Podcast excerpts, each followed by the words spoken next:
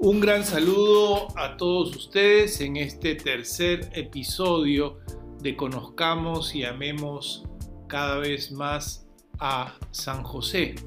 Y el día de hoy queremos conversar con ustedes, compartir con todos ustedes qué beneficios nos trae la devoción a San José. ¿Con qué podemos empezar, Ronnie, con respecto a este tema?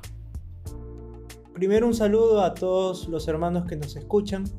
Gracias por darse el tiempo junto a nosotros para poder acrecentar nuestro amor y nuestro conocimiento hacia nuestro Padre Espiritual San José. En primer lugar, yo creo que el punto de partida para poder desarrollar una devoción a San José es partir de la lógica del amor. Ya entraremos a detalle más adelante sobre qué beneficios trae para nuestra alma, para nuestra vida, ser devotos de San José. Pero en primer lugar, esta devoción implica amar mucho a San José, amarlo con toda el alma. ¿Y por qué nos nace este amor por San José? Pues porque Él cuidó tal vez a dos de nuestros más grandes tesoros que tenemos en la vida, que son nuestra Madre Santa María y nuestro Señor Jesucristo. Ok, y creo que por otro lado, Ronnie, creo que tenemos que recordar que la devoción a San José es una devoción poderosa en la iglesia. Y tenemos que decir también que no es una devoción nueva, son muchos los santos a lo largo de la tradición de la iglesia que han invocado la protección de San José. Santa Teresa de Ávila, San Bernardo de Claraval, San Bernardino de Siena, San Lorenzo de Brindis, el Beato Guillermo José Chaminat, San Pedro Julián Eymar, San Andrés Breset, etc. Son muchos los santos en la iglesia que nos han ido mostrando con su ejemplo que la devoción a San José produce muchos frutos en nuestra vida espiritual.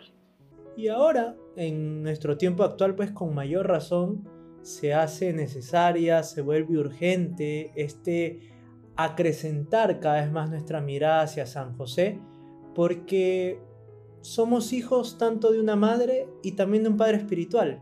Tal vez hemos dedicado mucho tiempo a honrar a Santa María y está perfecto porque nos ha llevado al encuentro con Jesús, pero es importante también añadir esta devoción a San José, porque San José podríamos decir que es un modelo de masculinidad heroica y en ese sentido no sirve solo como un referente para los hombres, sino también un referente para las mujeres, para poder saber cómo eh, vivir de manera adecuada esta interacción de comunión que también tenemos que vivir hombres y mujeres. Y también eh, San José es un gran defensor del matrimonio, de la castidad, de la vida y sobre todo podemos decir que toda la vida y misión de San José siempre ha apuntado hacia Jesús. Por tanto, Él también nos quiere conducir a todos a Jesús junto a María. Ahora, quisiéramos destacar, y para ser aquí especialmente específicos o puntuales, en qué beneficios nos puede traer San José a nuestra vida espiritual, la devoción a San José a nuestra vida espiritual.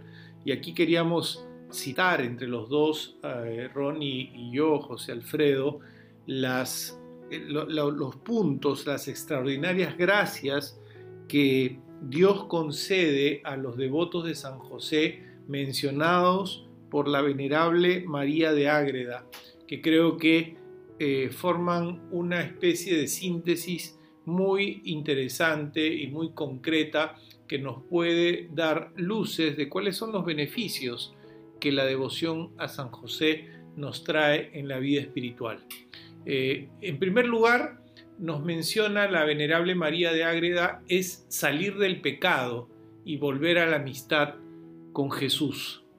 San José tiene un corazón indiviso, un corazón que solamente tiene cabida en su corazón el amor a Jesús y el amor a María, su madre, y su paternidad con Jesús lo lleva a una relación muy íntima con Él.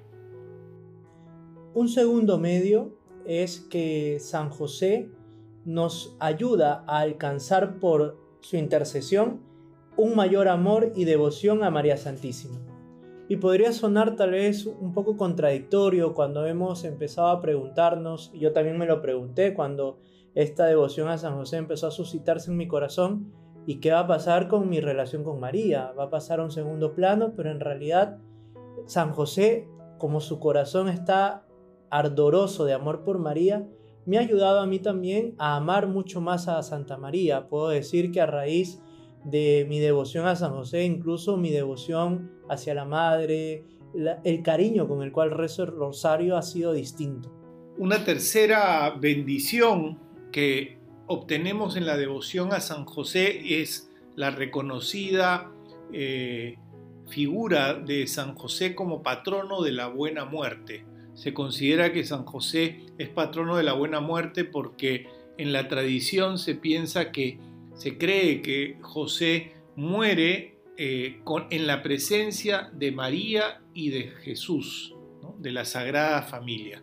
Y creo que para todos los creyentes, eh, desear una muerte en compañía de Jesús y María eh, junto con José, creo que es la mejor muerte que podemos esperar. Otra gracia que se nos concede por la devoción a San José es la defensa contra el demonio. De hecho, San José es invocado como el terror de los demonios.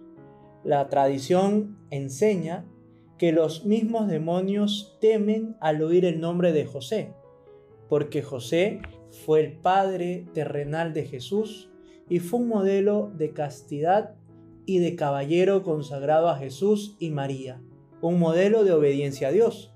Por tanto, aquellas virtudes que resaltan con gran magnitud en nuestro Padre Espiritual hacen que ante su nombre el demonio retroceda.